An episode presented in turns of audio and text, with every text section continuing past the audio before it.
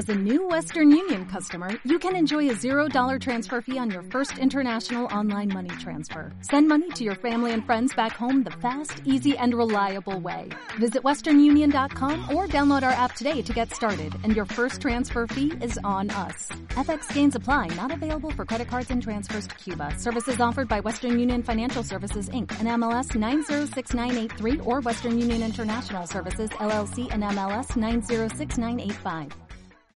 Hey, bienvenidos. Mi nombre es Caro Rivera y esto es Backstage Podcast. Si eres amante de los eventos, conciertos, festivales y expos, esto es para ti. Aquí No tengas miedo de dar tu opinión. Esto es Backstage. El día de hoy estoy muy emocionado de poder platicar con nuestro invitado, pero antes de empezar les cuento un poco sobre él. Es licenciado en Relaciones Comerciales con especialidad en Mercadotecnia, Diseño Gráfico y Diseño Perceptivo en España. Ha realizado proyectos de eventos en México, Estados Unidos, Uruguay, Nicaragua, República Dominicana y España. Fungió como creador de Coca-Cola Company en Estados Unidos. Ha sido organizador de más de 180 eventos masivos de exposiciones. Ha participado en 1.200 proyectos de display para exposiciones industriales y comerciales. Desarrollador de set para TV Azteca y TV Nuevo León. Colaborador del TEC de Monterrey en diplomados, talleres e incubadora de negocios, consultor, maestro, conferencista, coach de negocios y coach de vida. Todo esto y muchas cosas más suman más de 30 años de experiencia. Él es Misael Escorcia. Gracias, Carlos. Eh, una, una oportunidad grande de que me permitas estar compartiendo. Un privilegio. Muchas gracias y un saludo a toda la gente que te escucha. No, al contrario, créeme que muchas gracias por eh, darnos esta oportunidad de poder entrevistar y sobre todo con, con esa gran carrera. Créeme que cuando me mandaste tu currículum, tanto yo como mi compañero que me ayudó a hacer este proyecto, quedamos impresionados de, de tan larga trayectoria y tan impresionante trayectoria, pero nos gustaría que nos platicaras cómo es que inicias con esta trayectoria, por dónde empiezas para llegar a donde te encuentras el día de hoy. Como todo buen inicio, inicia jugando. O sea, yo inicio cuando era un jovencito de 14, 15 años en la iglesia, en los eventos que se organizaban en la, en la, en la iglesia, eh, tirando basura, siendo el encargado, director general del aseo de los baños, este, teniendo la taquilla a mi cargo, dejando entrar o no dejando entrar a la gente, este, te empiezas a dar te empiezas a dar eh, cuenta de cómo son los eventos, cómo es la producción, eh, cargando los cables. De pronto llevaba los famosos snakes. Hoy se hace mucho por, por eh, Bluetooth y Wi-Fi, las conexiones de, a los escenarios, pero antes eran los snakes. todavía creo que sucede, pero ya no tanto. Este, eran las famosas víboras que llevaban dentro 200 micrófonos, los cables de 200 micrófonos. Entonces llevábamos cargando, llevamos las bocinas, Estoy hablando de que tendría yo 14, 15, 16 años, 17 años y era parte del backstage con, eh, haciendo honor a tu, a tu programa, claro. a tu podcast. Eh, y era muy interesante porque yo estaba uh, azorado de cómo se hacían las relaciones, cómo entraba la gente al escenario, escuchaba a los productores, eh, ayudaba en todo ese, en todo ese detalle dentro de la iglesia. Entonces, todavía no tenía ninguna formación ni sabía yo qué quería hacer en la vida. No, no, no sabía nada. simplemente estaba eh, de alguna manera uh, jugando a hacer, hacer algo y a servir, sobre todo servir. Entendía yo que era lo más correcto servir. Punto. Eso era todo lo que, lo que estaba haciendo.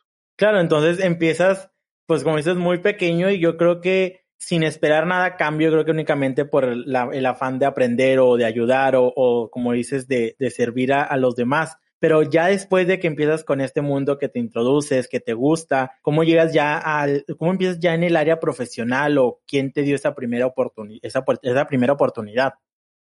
Bueno, la primera oportunidad la recibí en Nicaragua. Este, yo trabajaba para una compañía como representante de una de unos productos, lo que hoy es la fotocelda, yo representaba ese producto en América Latina, siendo muy jovencito, muy, muy jovencito.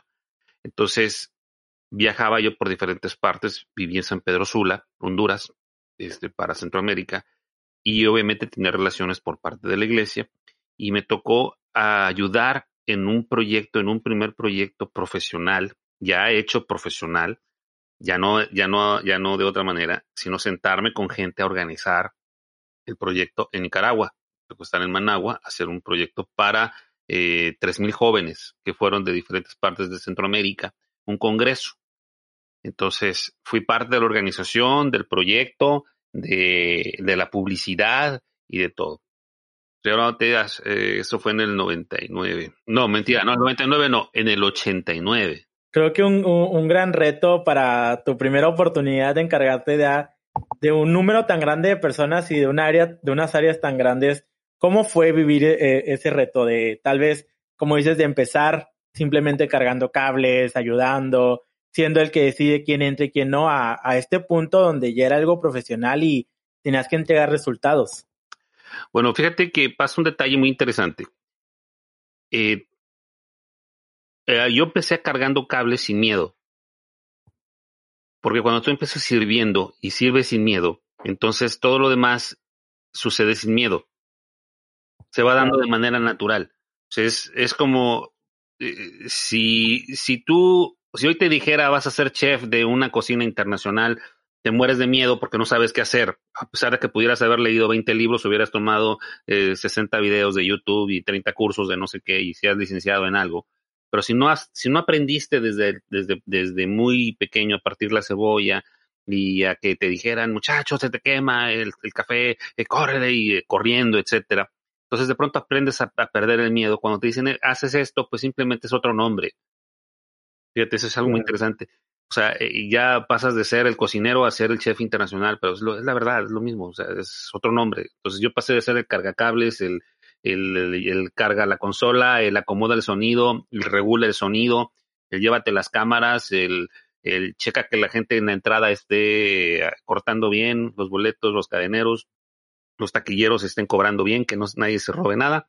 Entonces, de esa parte así, pues pasa sin miedo a ser el organizador de para hacer algo por de manera natural, o sea, vas en un crecimiento. Que creo eso es algo que a mucha gente le falla en esta industria. Mucha gente quiere llegar de, de cero a 100. O sea, quieres llegar a tener el evento maravilloso de 200, 500, 1000, 10 mil, 30 mil personas mañana, mañana en la mañana. Y entonces, no, no, no, esto es una siembra, esto es una siembra y cosecha, sí, siembra claro. y cosecha de mucho, mucho tiempo y de mucho aprendizaje de mucha gente. Tienes que juntarte con gente que sabe. Y yo afortunadamente me junté con puro león, puro león pellizcado.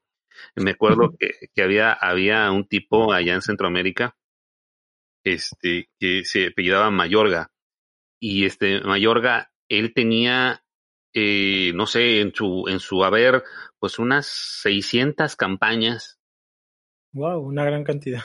600 campañas, se le llamaba campaña al evento 600 campañas religiosas de coordinación de todo lo que tú quieras. Entonces, el tipo no se le hacía nada, lo entrevistaban y el tipo salía como escopeta, pa, pa, pa, pa, pa, pa, pa, pa, pa. Este, y, eh, oiga, que se está cayendo Fonito de tal, sí, dos, tres, hazle así, ponle así, oye, que menganito el sonido no sirve, ya lo arreglaron así, ya le pusieron esto, ya arreglaron esto, sí, ya arreglamos esto, ok, perfecto, entonces así, entonces cambien el sonido, hagan esto otro, vayan por fulano, menganito, ya está solucionado, pero tú lo veías al tipo y era una orquesta el tipo. Entonces, el tipo con, con una, con, yo decía, yo quiero ser, cuando yo sea grande, yo quiero ser como él. O sea, así de que decías, tú, este tipo es, un tipo. Entonces me junté con él para aprenderle. Y ahí estaba yo, yo, yo era su llavero. ¿Qué le traigo? El agua, ¿qué, qué, qué necesita? ¿no? Entonces, ese fue mi primer, mi primer evento. Después mi, mi siguiente evento fue en Uruguay. También con, con la iglesia, en un, en, un, en un proyecto, pero ahí fue de liderazgo, ahí no fue de jóvenes. Ahí fueron 200 líderes de, de Sudamérica, de diferentes países de Sudamérica en Uruguay. Este, y fue algo muy, muy interesante. Y el siguiente fue en España, cuando, cuando hubo un, este, cuando estuve allá haciendo la, la especialidad en diseño perceptivo. Este, la escuela pidió organizar un proyecto para diseñadores para finalizar el curso y nadie se quería aventar el paquete. Entonces dije, bueno, pues si yo ya organicé la reunión en Nicaragua, ya organicé la de Uruguay, pues esto es, ahorita lo hacemos y lo hicimos. Y lo hicimos. Entonces, este, y quedó bastante bien. Vinieron alrededor de 800 eh, personas relacionadas al diseño y a las diferentes áreas. Hicimos una exposición, unas, unas conferencias, este, varias cosas. Entonces ahí empieza mi, mi desarrollo entre, entre jugando y entre aprendiendo y entre echando a perder y afortunadamente con el dinero de otros. que es lo más importante, pero bueno, nos comentas que realmente empiezas aprendiendo a quitarte el miedo, aprendiendo a, trabajar y también yo creo que aprendiendo a no, tener, no tenerle miedo a esos leones que nos platicas, porque muchas veces pasa que pues ese tipo de gente eh, te intimida pues de organizar esa magnitud de eventos y sobre todo yo creo que el enfrentarte a organizar eventos en otros países, porque una cosa es pues organizar un evento aquí en, en México, en diferentes estados, pero irte a otros países enfrentarte pues con otras ideologías, con otras culturas y pues yo que lo lograste muy bien porque pues te aventaste uno tras otro, tras otro, tras otro y pues los resultados fueron adecuados. Y algo que me gusta mucho es de que no, tal vez eh, mucha gente me ha tocado que dice que, ay, es un evento de iglesia o es un evento escolar, es un evento, o si lo minimizan demasiado, pero pues realmente nunca sabes que de ahí puede salir muchas cosas y son de los lugares que más aprendes. Pues es que no existe el evento pequeño.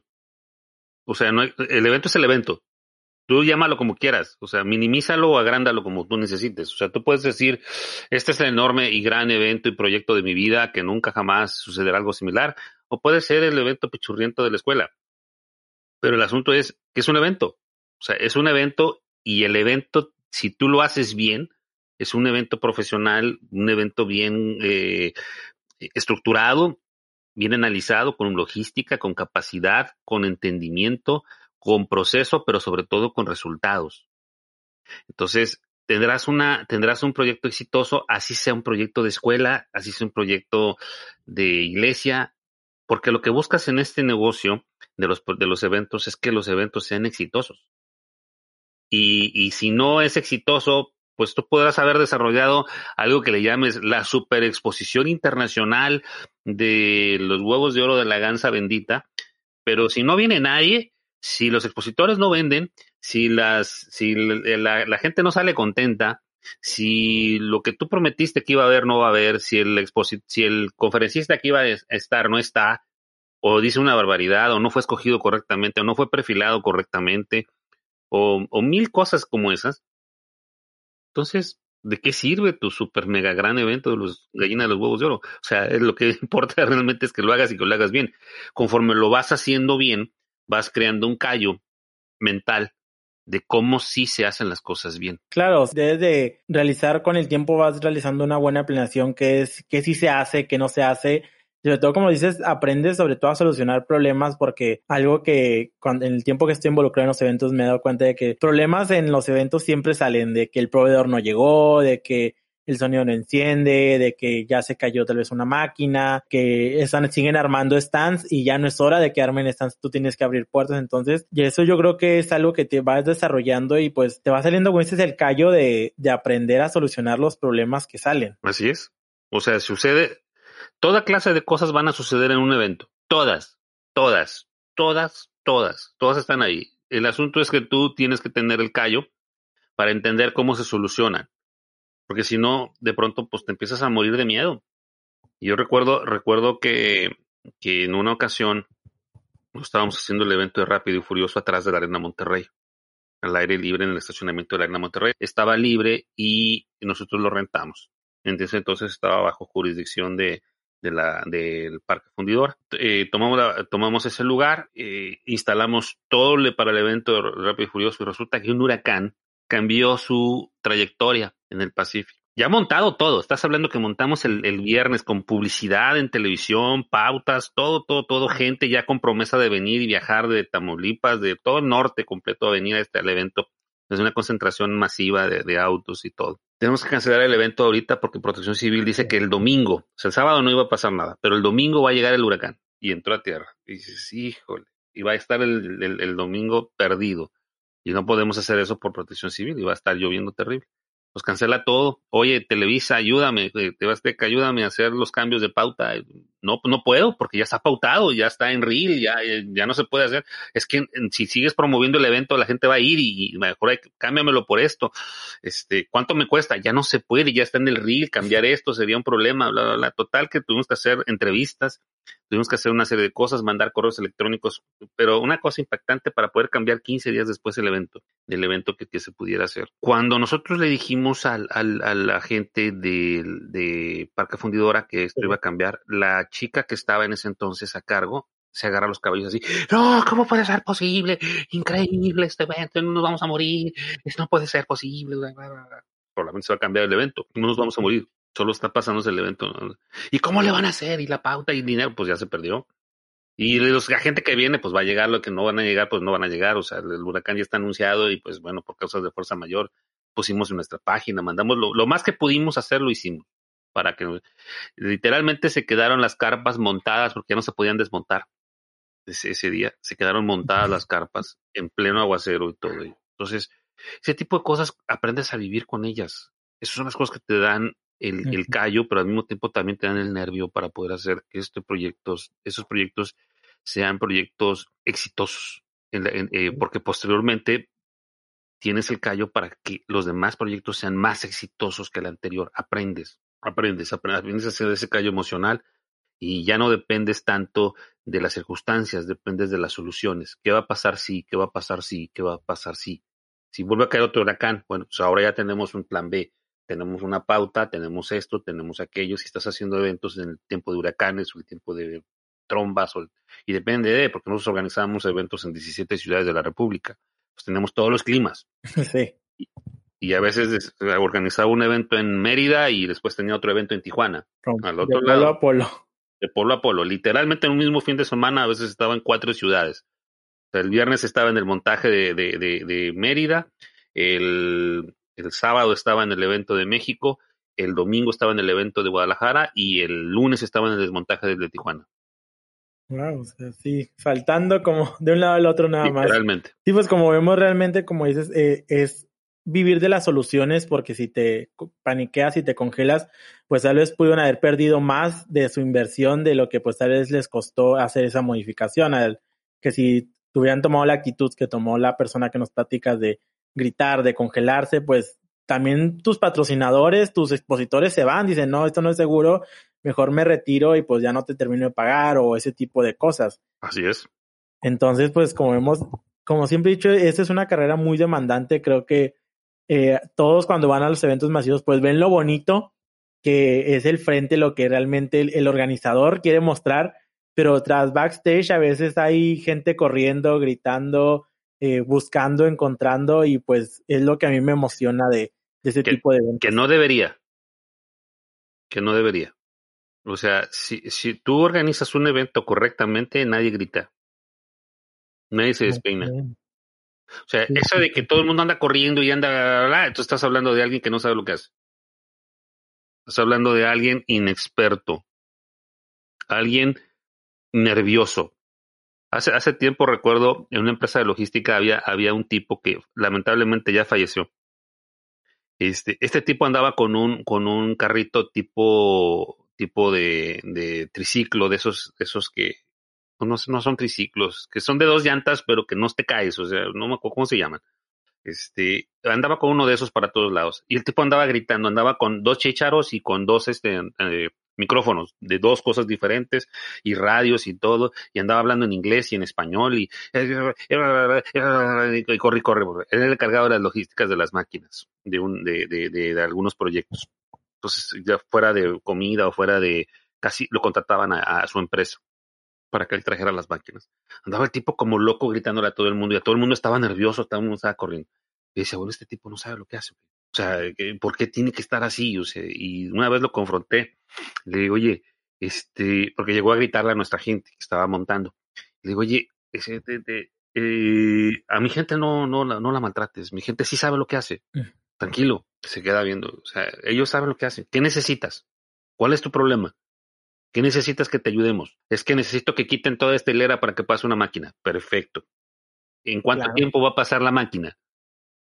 En una hora. Ok, en una hora va a pasar la máquina yo te lo puedo quitar en 15 minutos. ¿Te parece bien que en 30 minutos nos veamos aquí, te lo quite todo esto para que quede limpio? Sí, perfecto, solucionado, ¿sí? ¿No hay necesidad de gritar? No. ¿No hay necesidad de exaltarse? No. ¿No hay necesidad de matar a nadie? No. ¿No vamos a sacrificar a nadie? No, no a nadie. Perfecto, 30 minutos lo solucionamos. Ya me das permiso de hablar con el supervisor, decirle, oye, esta, te voy a dar dos noticias, este, las dos no te van a gustar, una tienes que desmontar esto y otra lo vas a tener que volver a montar porque van a pasar unas máquinas. Y el que lo recibe también, pues si es profesional, sabe que así es esto y dice, bueno, está bien, este, lo voy a hacer en, en 30 minutos. Yo calculando eso, ya sabiendo que eso puede suceder en 30 minutos, me dice, en 30 minutos lo hago.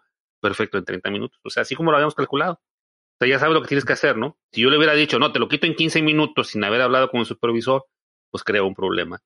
¿Qué te da eso? La experiencia te dice que en 30 minutos va a suceder porque el, supervisor también tiene que hacer sus diferentes eh, cabildeos con su gente y ver quién está ocupado, cuánto tiempo puede disponer de, eh, eh, en cuánto tiempo puede tener a la gente lista y dejar de hacer lo que están haciendo para moverlos, etc. O sea, son muchos factores que la experiencia te da.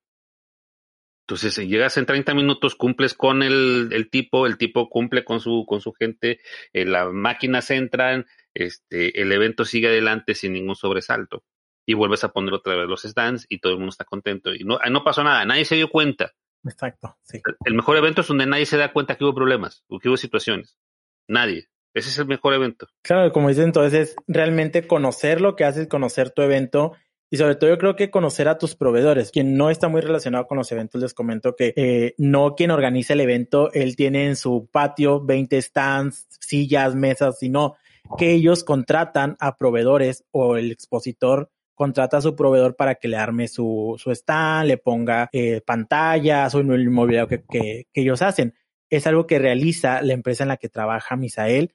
No sé si nos puedes platicar un poco de lo que realiza tu empresa, Misael. Correcto. Yo trabajo como gerente de la división display de Grupo Ormex. Grupo Ormex es la empresa más grande de montajes de exposiciones en el país para que tengas una idea del tamaño de nuestra empresa, cinco de cada diez expos a las que vayas en el país las montamos nosotros. Entonces, este, para que tengas una idea. ¿Qué hacemos, qué hacemos nosotros?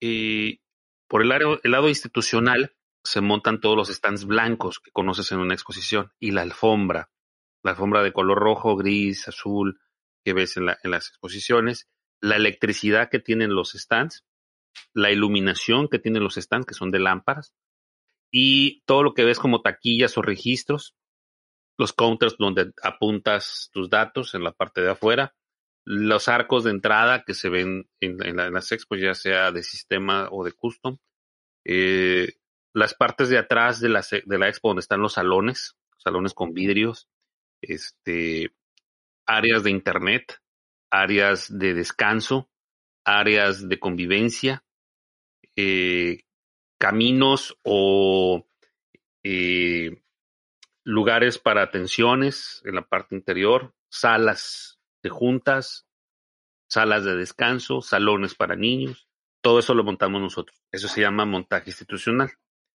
Luego, las, la, parte que yo dirijo es la parte de los stands especiales. Cuando tú vas a una expo y de pronto ves que está muy bonito el stand con una tarima y duela, este, eh, paredes azules, eh, con unos gráficos espectaculares en cajas de luz, con letras garigoleadas y, realzadas, plateadas, iluminadas, con LEDs, este, muy bonito, y que tienes una máquina que de pronto está girando, este, le está dando la vuelta y tiene iluminación y tiene una serie de, cosas.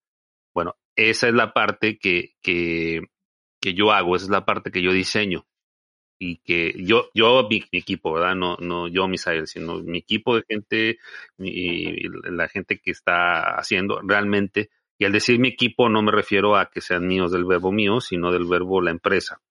Entonces, eh, en, e, eso hacemos. Y hacemos proyectos desde un 3x3, que es un evento chiquitito de display, hasta grandes corporativos como, como hicimos el año pasado en Expo Carnes. Hicimos el evento de uh, US Meat, que fueron 633 metros cuadrados en dos pisos, en dos pisos, que fue un centro comercial. En la parte de abajo tenía, tenía todos los locales de los asociados y en la parte de arriba un área de servicio y de, juntas, un área de meeting, toda la parte de arriba, con bar y, cafetería y todo en la parte, en la parte alta. Eh, una inversión muy grande y es el stand más grande que se ha montado en Monterrey en una, en una exposición. Nunca se ha montado un stand tan grande como ese. Fue, fue una, toda, una, toda una experiencia. Y he montado otros tantos más. Monté en México para Torrey 638 metros cuadrados, en Abastur. Eh, hemos montado el pabellón de la India, el pabellón de Taiwán, el pabellón de China, el pabellón de Alemania, el pabellón de Corea, el pabellón de Argentina, el pabellón de Canadá. Este, de los que te puedo decir así, de que me acuerdo así de pronto, que son, eh, son pabellones muy grandes porque traen eh, 30 expositores, 40 expositores, que tienen requerimientos muy especializados, particulares el de Turquía, que fue enorme, eh, 300 y tantos metros cuadrados en plano, este, muy, muy interesante.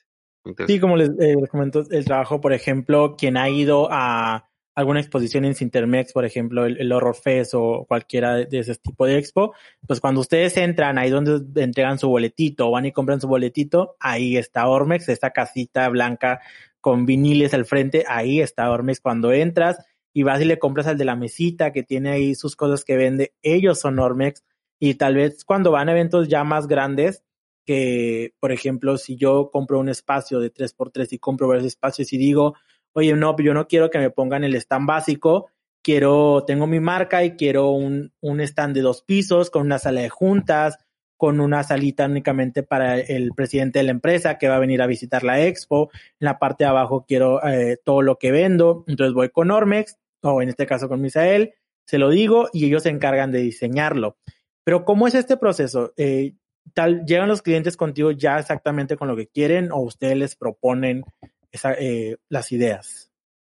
Mira, hay tres, hay tres cosas, hay tres formas o tres maneras. La primera forma, que yo creo que sucede en el 5% de las veces, quizá menos, el cliente sabe lo que quiere y te manda su diseño. Tiene su agencia de diseño, su institucionalidad.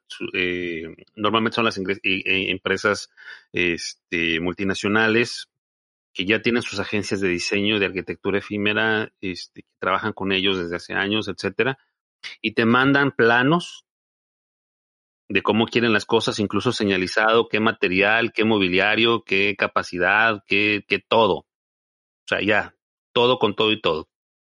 Entonces, ese, ese es una empresa super profesional, ya nada más, pues tú ubicas el, espacio y lo diseñas o lo fabricas de acuerdo a el, el proyecto. Luego está la, segunda persona, que es la persona que sabe lo que quiere pero no tiene, no tiene diseñador, nosotros hacemos el diseño. Entonces lo que nos pasa es un brief. Dice, quiero que le pongas, quiero una oficina que tenga eh, dos mesas, que tenga eh, cuatro sillas cada mesa, que tenga un área de atención, que tenga en la parte del fondo, en, la, en el muro, ocho repisas y cada repisa esté a 30 centímetros de altura entre una y otra. Voy a meter productos de 27 centímetros. O sea, tiene, sabe, sabe lo que quiere es un tipo, una mujer entendida en procesos de punto de venta, procesos de atención y servicio al cliente, procesos de mercadotecnia, gente que ya ha montado más de 10, 15, 20 proyectos o exposiciones para sus empresas, que ya tienen experiencia. Entonces, ese, cliente nos contacta a nosotros por la capacidad que tiene Ormex para poder desarrollar los proyectos. Normalmente, debes de asociarte con gente que tenga una gran capacidad de solución no necesariamente con el más barato, que ese es un gran problema que tenemos en México, que seguimos pensando todavía que los mejores proyectos son los más baratos. No, tienes que empezar a pensar en que los mejores proyectos son los que te dan soluciones. Entonces, ahí está la solución. Esos expertos, esa gente que, que, te comento viene siendo un 20%. El 75%, el 75% es gente que no se dedica a esto, ni tiene gente de mercadotecnia, ni tiene gente relativa a los stands, ni tiene gente relativa a los eventos. Pero es gente que participa en exposiciones. Entonces es gente que te dice, quiero un stand elegante, quiero un stand minimalista, quiero un stand donde pueda recibir a muchas personas, donde tenga un área para exhibir mucho producto y quiero que me cueste muy poquito, quiero que sea muy vistoso quiero salir sobre toda la competencia y este tengo un 6 por 3 y Tengo 20 mil pesos de presupuesto. O sea, entonces tú tienes que interpretar como diseñador al cliente que dice que es elegante, o sea, que es elegante para ti. Entonces te tienes que meter a su página de internet y ver qué es elegante para él. De acuerdo a cómo está su página de internet, vemos la elegancia a la que se refiere. ¿Qué es elegante? Y normalmente nos mandan ideas así, mira, quiero una idea así como esta, un stand que vale un millón de dólares, así, así, así lo quiero, ¿verdad? Pero para un 6x3 con 20 mil pesos de presupuesto. Ok. Sí, sí, sí, sí, es, eh, así es esto. Entonces, ese 75% es la gente que, que, que le tienes que ayudar a hacer, le tienes que diseñar su proyecto y tienes que hacer que ellos eh, les vaya bien con su proyecto. Porque si les va bien a ellos, te va bien a ti. Sí, claro. Esto queda, queda tu nombre de por medio. No, queda su nombre de por medio. O sea, tú eres, tú eres Ormex. ¿Quién es Ormex? Claro, quien van a quien va a visitar el, el nombre está gigante ahí de la, de la marca. Claro, claro. O sea, es como si yo te, como si tú dices, oye, ¿quién quedó, quién quedó mal? Eh, ¿El presidente Donald Trump o la marca de zapatos que trae? ¿Quién sabe qué marca de zapatos traiga el cuate? ¿Estás de acuerdo? Son unos zapatos negros de la marca, quién sabe. Seguramente supones que son buenos. quién sabe qué marcas sean. ¿Estás de acuerdo? Sí, correcto. Entonces no importa. Lo que importa es que el señor queda bien o queda mal. ¿Me explico? Si es asertivo o no es asertivo. Entonces, tu trabajo es que él se vea muy bien. Porque si él se ve muy bien, él te volverá a contratar. Él volverá a tener para ti un espacio de atención será una marca que, será recurrente, un cliente recurrente. Eso es, eso es lo que tú tienes que destacar en tu proceso de, diseño, tu proceso de, de atención y de servicio y de entender al cliente. Porque un gran problema de, mucha, de muchos jóvenes es que dicen, ay, mira, este tonto no sabe ni lo que quiere. Bueno, eso es fácil. O sea, tontear al mundo porque no sabe lo que quiere, eso es muy sencillo. Sí. Pero no te paga el cliente porque lo tontes. El cliente te paga porque lo ayudes. O sea, el cliente ya sabe, ya sabe y le da miedo decírtelo que no sabe. Exacto. Entonces, lo único que tiene son necesidades. Mi necesidad es llegar ahí y vender mucho, porque si vendo mucho, puedo seguir manteniendo mi empresa y te puedo seguir comprando a ti. Ojalá y me ayudes. Es lo que te está diciendo. Nada más que no te lo puedo decir así porque me vería yo muy mal. Entonces prefiero decirte que quiero algo elegante, que quiero algo minimalista, que quiero algo, o no sé ni lo que te estoy pidiendo, pero ah, entonces yo tengo que guiarlo de acuerdo a la experiencia, al entendimiento, a su página de internet, a su capacidad de pago, decirle, mira, este hermoso stand de 20 mil pesos es así y tiene, es minimalista, es elegante, cumple con las repisas que necesitas, el counter, entonces el, tipo a lo mejor te dice, y yo requiero algo un poquito más elegante, ¿qué podemos hacer? ¿A qué te refieres con elegante? ¿Mejores materiales? ¿Más caros? ¿O te refieres a mejor diseño? ¿O te refieres a adiciones?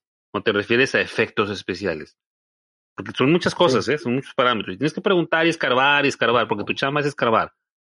Tú como gente de eventos, tu chamba es escarbar, es entender al cliente, entender tu proceso. Entonces, escarbas. Y ahora sí, ya que, ya que escarbaste, el, cliente te dice, mira, es que me gustaría que vi una mesita. ¿Cuánto cuesta que me hagas una mesita así como esta? Y te manda un, una foto que encontró en internet. Ah, mira, una mesita más o menos como esta con tu logotipo y esto y esto te va a costar voy a decir números así al aire, ¿no? Porque eh, todos los proyectos se cotizan desde cero. Pero te va a costar cinco mil pesos más. Ay, traigo 20 mil de presupuesto. Bueno, está bien. Ponla, pon la mesita. Ya son 25. Ok, pero y quiero que quiero que lleve este 80 focos para que nos veamos así como que, aunque salgamos morenos de, del espacio, salgamos rostizados, no importa, tú ponle 80 focos. Ok, cada foco te cuesta 300 pesos la renta. Ay, bueno, ponle cinco. ok. Sí, me explico, o sea, y empiezas a hacer, hacer ese tipo de, de, ideas hasta que ya llegas a un punto en donde llegas al presupuesto y dice el cuate, me estoy gastando 10 mil pesos más de lo que yo había pensado, o sea, eran 20 y ahora me estoy gastando 30, pero va a valer la pena, porque eso es mi stand. Ah, ok, ya te sientes conforme, te sientes a gusto, ahora sí, eh, haces el espacio, lo entregas limpio, lo entregas como el cliente lo pidió, estás ahí para entregarlo, lo construyes en tiempo y forma porque va a llegar y a lo mejor va a acomodar 50 mil productos en, los, en, las cosas que te, y se va a llevar una tarde completa, entonces lo tienes que entregar a cierta hora para que él tenga tiempo para, para poner sus cosas. Va a tener su expo y si le va muy bien, te va a decir, uy, estuvo súper bien, le das tu hojita para que te califique, cómo estuvo el stand, estuvo entregado a tiempo, le atendió bien el ejecutivo, le atendió bien el operador, este, su stand se le entregó limpio, sí, sí, sí, sí, sí, excelente, muchas gracias, nos volvería a contratar, sí, por supuesto, nos lo recomendaría, sí, claro, muchas gracias, palomita. Servicio entregado, se acabó el martes. Wow, pues lo que entonces es fundamental, eh, pues estos pasos y como dices, es más la gente que sabe qué es lo que no quiere y pues es este proceso de encontrar y creo que es lo más difícil, sobre todo en el lado de, del diseño, porque todos, como dices, todos tenemos conceptos distintos de elegancia, todos tenemos conceptos distintos de minimalismo, entonces es saber escuchar, yo creo, yo creo más, que saber hacer es saber escuchar perfectamente a tu cliente y a los demás clientes, pero ok, ya tenemos nuestro stand armado y todo, y sabemos que es una gran inversión. ¿Qué tan eh, importante es tener un buen punto de venta, un buen, un, buen stand eh, para este tipo de, de eventos? Eh, va a depender de lo que quieres lograr. O sea, yo siempre lo pongo así. Si tú vas a casarte y vas de tenis pantalón de mezclilla y chaqueta rota, el, yo creo que no sería la mejor presentación para tu boda. Claro. Entonces, ¿qué tan importante es?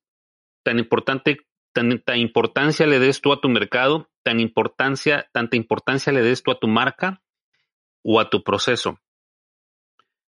Eh, normalmente la gente que es más celosa con su marca con su proceso de mercadotecnia de presentación es la gente más exitosa.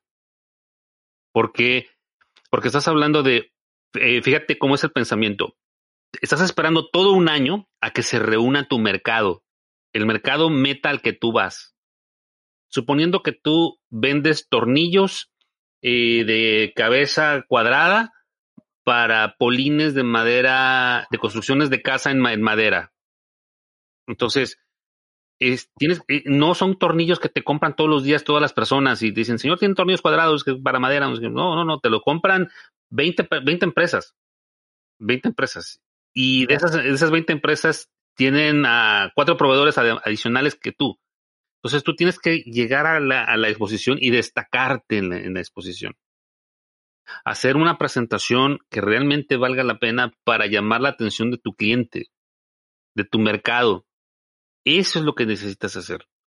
Entonces, si para eso necesitas invertir en un material o invertir en una creatividad o invertir en un diseño especial, tendrías que hacerlo para destacarte. Entonces es como llegar a la boda y llegas con un perfecto traje, con una corbata negra hermosa, perfectamente rasurado, y a lo mejor te fuiste a echar una mascarilla para que la cara no se te vea como todos los días toda cuarteada y toda fea, y este, si explico, y te rasuraste bonito, y le pediste el reloj a tu tío para que no te veas así como que tan, tan, tan feo, ¿no? Este, y te boleaste los zapatos. Así es, así es esto. O sea, tienes que hacer la presentación porque como te ven, te tratan. Luego, tienes que pensar contra quiénes voy o quiénes van a ser mis competencias o contra quiénes me quiero medir o contra quiénes quiero yo mostrar cierta competencia, si es que eres chiquito. Porque el grande, pues ya tiene una, una trayectoria y un entendimiento de a lo que va. O sea, él sí le va a meter galleta, él sí lleva el, el, carro completo. Pero tú, chiquito, ¿qué onda? Entonces tú puedes llegar y, y, pegarle, o sea, tú puedes ser el punto de venta, eh, el, el, el, David. Sí, el, el David chavito, guapo, con la onda en la mano, este, que llega y le pega el grandote en la frente. Sí, me explico, literalmente, o sea, puede ser el, el, tipo que realmente hace, hace, hace la chamba y le pega. Eh, y que pone su stand. Recuerdo, recuerdo muy bien en Las Vegas, estuve en, una, en una fuimos expositores hace ya muchos años, y había, estaba entrando la marca Samsung, este, perdón que diga la marca, pero estaba entrando la marca Samsung América de una manera fuerte. Entonces, lo que hicieron estos señores fue algo sorprendente. Hubo dos marcas que te voy a comentar, pero esa, es una de las marcas. Hicieron algo sorprendente. Hicieron un stand, compraron un espacio. No te puedo dar ahorita medidas exactas, pero suponiendo que era como de 9 metros por 18 metros de largo. Un animal y en Las Vegas. enorme, Cuando todo el mundo compra un 3x3, a estos señores un 9 por 18, estás hablando de un animal. Sí pusieron un colgante hermoso a todo lo ancho, con, con en la parte de arriba con, con unos colgantes hermosos que se movían con el aire, así poquito así, Y en la parte de abajo pusieron una tarima, pero la tarima no era tarima cuadrada normal como la que estamos nosotros acostumbrados, sino era una tarima con rampita en la, eh, con rampita que iba de menos a más y al centro tenían una oficina de 3 por 3 metros al centro para servicio. Ahí estaban dos ejecutivos parados. Entonces, si tú querías ir a ese stand, tú tenías que subir la rampa y subir un metro de rampa hasta llegar a ellos en su vida. Y la rampa era, tenía una alfombra que parecían raíces, como si fueran raíces. Entonces te daba la idea de que de, la oficina salían las raíces. No es tan impresionante. Entonces todo el mundo pasaba y decía, ¿qué vende Samsung? Porque no hay un solo producto, ¿eh? Ni una foto además. Solamente decía Samsung arriba. Y abajo la página de internet en la oficina y estaba la oficinita al centro, 3x3 ahí. Ah. Hermosa la oficina con muebles preciosos, etcétera.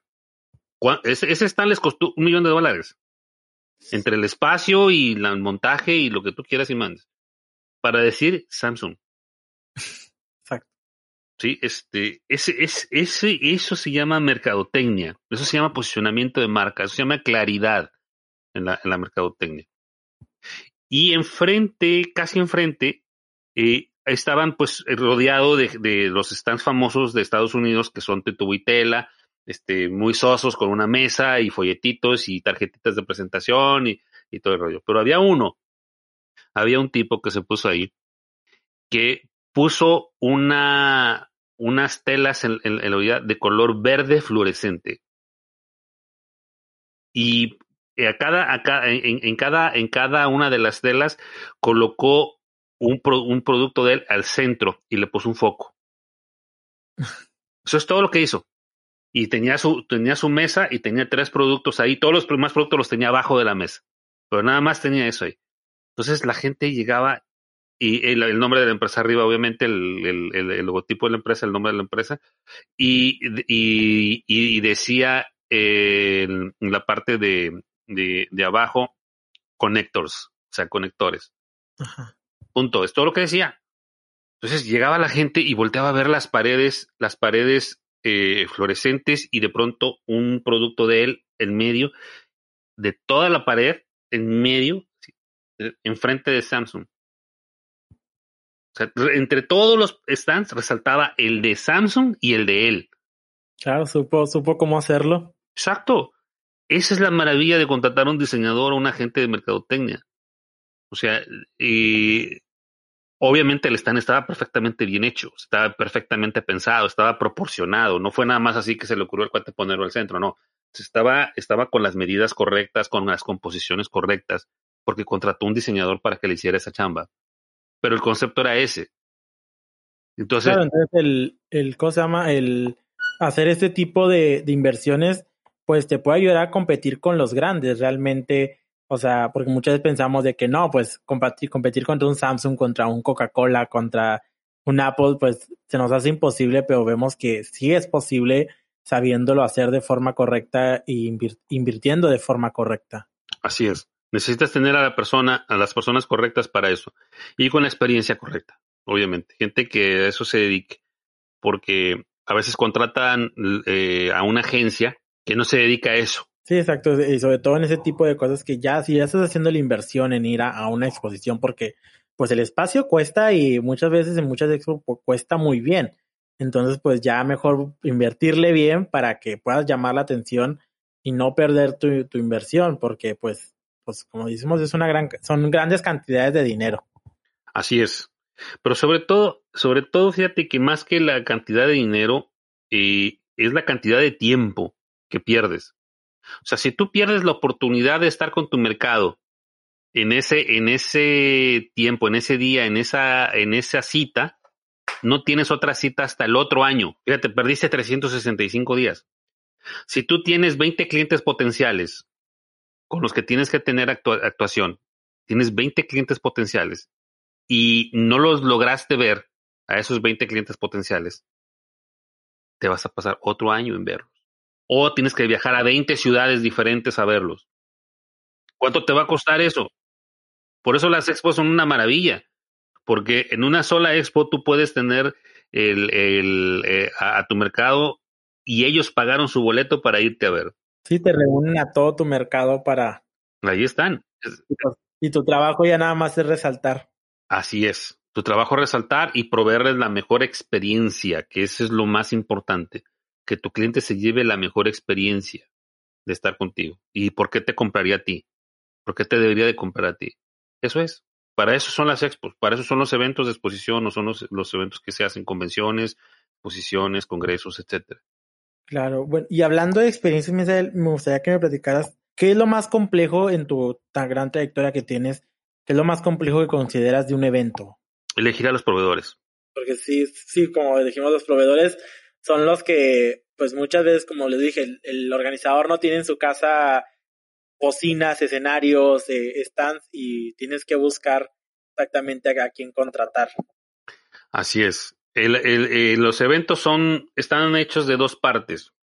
Está la parte visible, que tú yo, yo, la, yo, la, yo la he puesto así, la parte visible, que es la parte del evento, el show, lo bonito, la alfombra, el wow, el tipo que se presenta, la pasarela, la, la modelo caminando bonita, hermosa, las luces, este, la televisión, el comercial, la entrevista, la comida bonita, el área de comedores, etcétera, todo, todo, todo lo bonito, ¿no? Es la parte que se ve. La parte que no se ve es la parte de la proveeduría. Entonces, tú como organizador de eventos, si tú piensas como organizador de eventos, tu trabajo es enlazar al mejor proveedor con el mejor eh, cliente, que es tu visitante, tu, tu, tu cliente, que es que tanto son los expositores como los visitantes, como los fans del evento.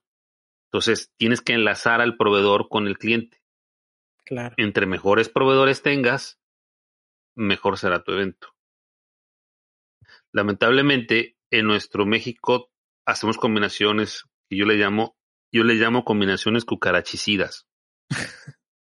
sí, o sea, agarras cosas este, eh, re baratas, re, eh, como te dijera, pues sí, re, re baratas, re rápidas, re todo, recomendadas. y luego lo barato pues sale caro, ¿verdad? Más allá de caro, a veces te sale, pero no te sale tan bien. Yo recuerdo que estuve en un evento donde contrataron al de la comida y el de la comida empezó a hacer fritanga ahí en el evento todo el evento olía a chicharrones. Claro. ¿Cómo? Un evento de industria huele a chicharrones. ¿Cómo? ¿Cómo puede ser? No puede ser. Son todos los aspectos que tienes que, considerar al, al, contratar a tu proveedor, de que qué profesionalidad tiene, qué sabe del evento que voy a hacer, qué se hace, qué no se hace. Creo que uno de los secretos está en la profesionalidad que debes de tener tanto tú como tus proveedores para que esto pueda salir adelante. Ya que hemos platicado de tu gran trayectoria, me gustaría también que me platicaras quién te ha inspirado eh, pues para seguir adelante, para eh, hacer los proyectos que has hecho, para seguir adelante y encontrarte donde te encuentras hoy con más de 30 años de, experiencia. Híjole, pues te puedo decir que en un inicio, te repito, este, este, este hombre que, que me ayudó mucho a, inspirarme, Mayorga, que organizaba los, los proyectos allá. Este, pero después me fui involucrando. Son muchos nombres, muchas personas. Este, que si te doy nombres, a lo mejor no los conoces, no los vas a conocer, porque no son necesariamente gente conocida. Esto es una de las, una de las cosas que me gustan de esta industria. La gente grande en esta industria no es conocida. Sí, no, no es conocida. Sí, o sea, este, este es un mundo, este es un mundo underground. Este, sí, que, que solamente entre la industria nos conocemos, incluso a veces ni siquiera dentro de la misma industria. Poca gente me conoce a mí dentro de la industria. Entonces, conozco, ¿qué te puedo decir? Seis o siete personas que si no te puedo decir que me inspiraron, no, no, me, no te puedo decir que me inspiraron, te puedo decir que me siguen inspirando y que respeto mucho en la industria.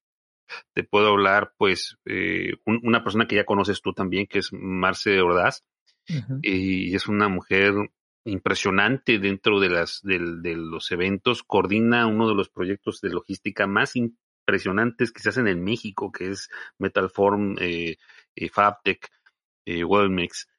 ¿Por qué? Porque tiene una compleja logística de máquinas.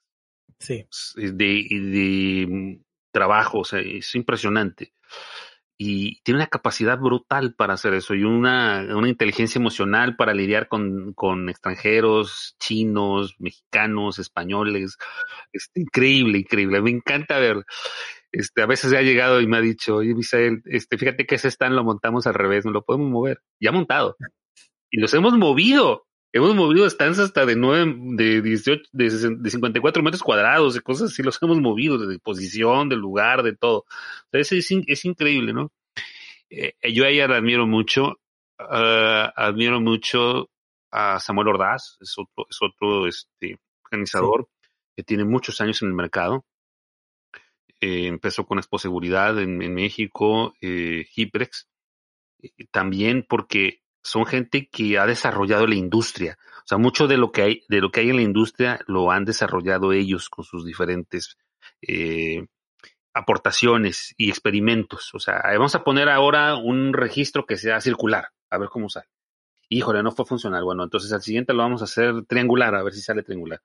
O sea, si lo han hecho innovaciones, voy diciendo cosas, ¿no? ¿no? es que lo hayan hecho así exactamente, ¿no? Pero han traído innovación, han viajado al mundo, han ido a Alemania, han ido a Estados Unidos y han traído muchas de las cosas, porque eso se trata de eso, de ir innovando. Te puedo decir de la gente de que hace, que hace Pace, esta automecánica en México, este, ahorita no puedo darte nombres así, pero este, también son súper profesionales, este, el tipo es increíblemente entregado, eh, la gente que hace ferretera, este, en, Guadalajara, eh, impresionante. Eh, el que es el director de ferretera, el director de Expo Guadalajara ahorita, mi amigo Gabriel Tamés, Juan Gabriel Tamés, el ingeniero, este, ¿qué te puedo decir? Es, es, un señorón, mis respetos, es un tipo que admiro, que ha crecido, él es de recintos. Eh, fue el gerente o director de operaciones de Sintermex, pero fue el director de San Luis, el director de Querétaro y ahora es el director de Expo Guadalajara, el centro ferial más grande del país y el más exitoso. Entonces, mi admiración y mi respeto para ese señor porque le ha cambiado la fisonomía a Guadalajara en su recinto, ha hecho cosas impresionantes que ahora gente de otras partes de Latinoamérica le copian a él. O sea, es, es, es ese tipo de gente, y así te puedo nombrar a varios eh, Andrés Lozano de Ormex, este, que es el, director mm, que precisamente yo era mi proveedor cuando yo era organizador de eventos, Ormex era mi proveedor, ahora trabajo en Ormex. Oh, entonces, como vemos realmente con la gente, las personas que te han inspirado, te has rodeado de personas realmente increíbles en esta industria, e importantes, y yo creo que ha sido la forma en la que también te ha ayudado a crecer y, y a seguir creciendo porque yo creo que yo sí que soy creyente de que nunca se, nunca se para de aprender, nunca dejas de, de innovar y tampoco de crecer, en, ya sea personalmente o laboralmente. Así es. Ese es el éxito de, de toda persona que quiere estar en este negocio. O sea, tienes que tener muy buenas relaciones, pero no buenas relaciones políticas, sino gente a la que tú le puedas servir gente que te pueda conocer. Por ejemplo, eh, yo conozco a, Marcela Ordaz de Fabtech porque he podido servirle. Claro. Entonces, por eso la, la conozco. Le he podido servir y mi capacidad de servicio me da para decir he aprendido de ella dentro del servicio. Por ejemplo, eh, nos montamos la feria del libro en, eh, aquí, en, aquí en Monterrey y el ingeniero Armando Ruiz, que es el, director de la Feria del Libro por parte del Tecnológico de Monterrey, es un tipazo de cinco estrellas, de cada lado. o sea, es un tipazazo, es una de las personas que más sabe de exposiciones y eventos en México, yo creo, ingeniero Armando. Es un tipazo. Yo voy con ese señor y yo le cargo la maleta. Yo se la cargo, pues, claro, estoy aprendiendo de él. Es mi maestro. Eh, o sea, él, dice que no, él dice que yo soy su proveedor, en un sentido. ¿Sí me explico? Eh, hemos hecho relación hasta de amistad, pero eh, yo en, términos profesionales, yo voy y le aprendo a él, yo saco la libreta, yo le pregunto cosas, este, yo estoy con él en los montajes, aprendo de lo que quiere decir, qué es lo que quiere hacer, cómo, cómo, ponle aquí cuatro de estos y tres de aquellos, lo estoy apuntando y le pregunto, ¿y por qué los quieres poner? Yo intuyo por mi experiencia de 30 años para qué los quiere, pero aún así le pregunto, Claro, no está de más. Claro, porque a lo mejor él dice, no, es que va a venir esto y va a venir aquello, vamos a poner esto y vamos a poner aquello. Y cada evento, que esa es la magia de esto y por eso estoy en esta industria, porque cada evento es tan diferente.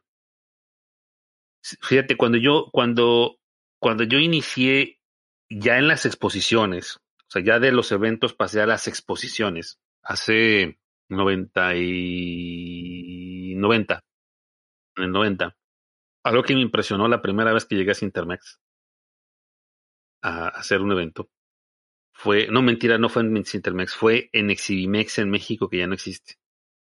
El, el, lugar de Exhibimex en México. Fue llegar y ver al animal. Impresionante. Digo, ¿y ahora cómo vamos a llenar este mugrero? sí. O sea, dices tú, wow, en ese entonces eran como 3.800 metros cuadrados una cosa así. ¿Cómo vas a, cómo vas a llenar, cómo vas a llenar este animal? O sea, el, ¿cómo vas a hacer que, que esto, es, esto tenga un, un, sí, que se, que se llene? ¿Cómo? No hay manera. Y de pronto empiezan a llegar los stands y todo, y armas una colonia, porque es una colonia. Sí. Una colonia de, de literal, una colonia y no sabes cómo, y de pronto tienes 20 mil personas en el evento circulando eh, en tres días, y de pronto se termina el evento y desmontas todo en un día y todo queda como si nada hubiera sucedido y nada más ves a una persona barriendo. Eso es fascinante, Carlos. Eso es fascinante. Eso es, una maravilla. Y eh, que nos pasamos, por ejemplo, hicimos el evento que te, te, decía de USM de 633 metros cuadrados. Nos pasamos fabricándolo cuatro meses cuatro meses haciendo ingeniería y logística para, para poderlo montar en dos días. Wow. Vinieron 100 personas a montarlo, de Guadalajara y México y Monterrey, porque no tenemos la suficiente cantidad de Monterrey. De nuestras plantas de México y Guadalajara trajimos gente. Algunas piezas se fabricaron en Guadalajara, otras piezas aquí en Monterrey, pero la gran mayoría vino de México, se fabricó en la planta de México que tiene la, la infraestructura de máquinas más grande. O sea, un mundo, un mundo de gente y algo que, por ejemplo, me, a mí me impresiona mucho de que, por ejemplo, son cuatro, eh, fueron cuatro meses de trabajo, dos días, dos días de, de, armarlo, y a veces eso dura tan poquito, está, es tan efímero y le volaba, quítalo y ya, se acabó. O sea, un stand tan grande, tan enorme, un trabajo tan laborioso, y de repente ya no está, se fue y tal vez ya nunca más va a volver a ser armado y pues ya. Así es se recicla y se acabó. O sea, ya lo mandas, lo mandas al, al, a, no a la basura, lo, lo, lo mandas a, a, a, reciclar, porque nosotros reciclamos hasta el 90-95% de lo que hacemos. Wow, qué padre. Así de sencillo. Por eso me encanta esta industria, porque no es igual, no existe lo igual. O sea, mañana va a ser algo totalmente diferente. Eh, yo Smith a lo mejor me pide un, un proyecto y me dice, montame un stand como el de hace dos años, este, solo quiero algunas pequeñas modificaciones y ya no fue el mismo, ya no fue los mismos materiales, ya no fue nada igual. De hecho, hicimos... sea la misma edición del evento, a veces el evento tiene, pues cada año tiene su edición, van cambiando, o sea, van evolucionando, ya sea que van creciendo, van cambiando conceptos, siempre es distinto. a pesar de que tenga el mismo nombre el evento, nada es igual. De hecho, hicimos para ese evento algo que, que a mí me fascina. Yo, yo soy un ingeniero frustrado porque yo soy muy malo en matemáticas, entonces yo no pude ser ingeniero por eso pero yo hubiera querido ser ingeniero. Me, me, me encanta, me encanta la ingeniería. Este, diseñé, juntamente obviamente con, con, nuestros diseñadores, que tenemos un equipo de diseño brutal, este, increíble, de los mejores diseñadores del país. Este, diseñamos el stand, el pabellón. Te voy a mandar un link para que lo tengas de, de, de, ese, de ese, y veas cómo se armó. Tiene las esquinas voladas. O sea, no hay soportes en las esquinas. Están las esquinas voladas. Entonces todo el mundo llegaba y tomaba fotos y decía, ¿y dónde está la esquina? Están voladas. Se tuvo que hacer una ingeniería para soportar el segundo piso y quedara firme con las esquinas voladas sin columnas. Wow. Un gran, un gran trabajo de ingeniería ahí. Exactamente. Ese wow que tú estás haciendo ahorita es porque yo estoy en esta industria. Y llega la gente y wow, o sea, dice wow, es el efecto wow, así que dices tú.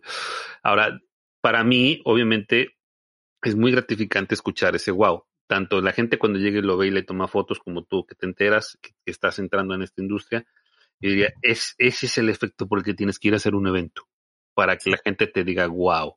Esto quedó wow, esto quedó sorprendente, esto es increíble, o no sabes. Y sobre todo, que al final de cuentas el cliente te dice, en, esta, en este evento nos fue súper bien, vendimos el 40% de nuestra producción, el 60% de nuestra producción. Ah, súper bien, wow. O sea, tú le ayudaste, tú fuiste parte de. A ti no te van a dar, no te van a dar ni una soda, no te van a dar nada, ni una torta te van a dar, o sea, nada, porque ya te pagaron el stand y todo, o sea, eso, no te van a dar nada.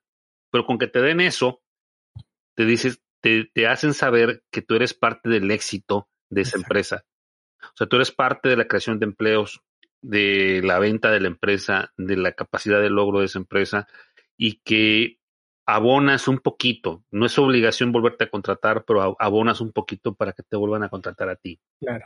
En una industria tan competida como esta. Sí, sobre todo es muy, muy competida y sí, a mí me encanta, como dices, eso de los eventos y te, sorprenderte eh, cada vez más es algo que me encanta los eventos y también el, ver eh, los espacios tan grandes y cómo se transforman evento tras evento y pues que es algo que hace Ormex realmente armar, como dices, eh, pues tal vez a veces cosas inimaginables que tú dices, no, eso es imposible, o sea, jamás lo vas a poder hacer y pues son ustedes que dicen, ah, no, ¿cómo no? Y te lo pongo. Es algo que, que me encanta. Y por último, me gustaría que con tantos años de, experiencia y todo lo que nos has platicado, ¿qué consejo le darías a todas las personas que igual que yo quieren formar parte de, esta industria? Pues que tengas el coraje y la humildad. Claro. O sea, dentro de esto, al igual que otras muchas cosas, va a aparecer el consejo del abuelo de, de Heidi, pero este, sí, o sea, eh, te diría, te diría lo que, lo que, lo que le diría un viejo a, a sus nietos, ¿no? Si te vas a meter en esto, te tiene que gustar. Si te tiene que gustar, hazlo con mucho coraje, porque se necesita coraje, porque esto no es fácil, este es el salario del miedo. Puedes hacer todo 100% bien y el día del evento llueve, el día del evento cae un huracán, el día del evento tiembla, y se cancela el proyecto. El día del evento no viene nadie. El día del evento tus expositores se pusieron en huelga. No vino el expositor que tú querías. El día del evento algo pasa. El salario del miedo. Como todo te puede salir bastante bien y puedes salir con éxito y todo. Entonces tienes que tener el coraje para las dos cosas. Tienes que tener la humildad de aprender. Tienes que tener la humildad de ir a eventos. Tienes que eh, tomar fotos de, de apuntar, de preguntar, de cargarle los cables a alguien. Tienes que empezar desde abajo. O sea, de que salgas tú, que es un gravísimo error en estos últimos años, en estos últimos 20 años, que las universidades te venden el rollo mareador de que cuando sales de la universidad sales preparado para. No, sales con un título de, pero no sales preparado. Sales preparado si cuando eres adolescente, 17, 16, 18 años, te involucras en una expo y vas y le, y le jalas el pantalón al organizador y dices, señor, buenas tardes, ¿puedo trabajar gratis con usted? Quiero ser voluntario, quiero aprender. Es que no te puedo pagar, no necesito que me pague, yo aquí estoy con usted, quiero ser, quiero aprender, estoy, estoy estudiando comunicaciones, estoy estudiando eh, lo que tú me digas, organización de eventos, y quiero aprender. ¿Puedo ser voluntario? ¿Sí? No me paguen nada, puedo ser voluntario. Yo me traigo mi torta, yo, yo me yo como aquí. Yo muchas veces lo hice, Carlos. Sí, sí. Y muchas veces lo hice. Y ahí estás con ellos y estás aguantando ahí todo el rollo. Y, cárgale aquí, vele allá, ponle aquí, haz esto, haz aquello. Atinadamente el TEC, fíjate, eh, lleva muchos voluntarios a la feria del libro, de estudiantes. afortunadamente. Muchos de esos voluntarios, yo he conocido varios hijos de amigos y, y a mí, amigos que, que van de voluntarios. Y obviamente para muchos de ellos es una carga, es un problema, etcétera. Pero después de que están ahí, aprenden tanto que dicen, ellos quieren ir de voluntarios el siguiente año. Porque aprendes cosas, aprendes detalles. Entonces, ten la humildad de aprender y ten el coraje de permanecer dentro del proyecto. Esas serían, esas serían las cosas. Todo lo demás lo vas a aprender en la marcha. Conforme va caminando la carreta se acomodan las calabazas. Este, sí, sí. Pero esas dos cosas, coraje y humildad, no te las va a dar nadie. Tienes que aprenderlas. Tienes que ser muy necio y estar ahí al, al, pendiente, involucrarte a veces por muy bajo sueldo o por nada, involucrarte en muchos eventos para, em, para aprender a ser profesional. Entonces, pégate con gente que realmente está haciendo buenos eventos. Pues, saca tu lista y ve eventos en Sintermex que tengan más de 15 mil metros cuadrados. Y ve con los organizadores. Señor, buenas tardes. Soy este Michelle Escorcia. ¿Le puedo ayudar? Este, no me tiene que pagar nada, estoy estudiando comunicaciones, quiero ser organizador y quiero aprender de, ustedes, simplemente, y quiero ser voluntario. Ustedes díganme qué, qué hago. Y claro, realmente, como dices, está en el coraje y la humildad de, de querer aprender y de ser necio y decir, pues esto voy a hacer y esto es lo que quiero y le voy a seguir para adelante. Y bueno, pues muchas gracias, Misa, la verdad, por platicarnos, pues creo que una parte pequeña únicamente de, toda tu experiencia porque es muy, muy grande. La verdad es que sí me gustaría tenerte en otro programa, poder platicar más contigo, me encantó. Y no sé si quieras agregar algo más. Carlos, pues no, agradecerte la, la oportunidad que me das de compartir y eh, es un tiempo muy padre que pasamos. Muchas gracias por tu generosidad y por este y por este tiempo. Un gran abrazo, viejo, y pues a toda tu gente que te está escuchando y que nos está escuchando, pues bienvenidos a, esta, a este universo de las exposiciones. Ojalá y sí, porque necesitamos muchos eventos. Claro que sí. Muchísimas gracias. Muchas gracias a todos por escucharnos. Esto fue Backstage y nos vemos hasta la próxima. Síguenos en Instagram y Facebook como Backstage Pod y nos vemos en el siguiente programa.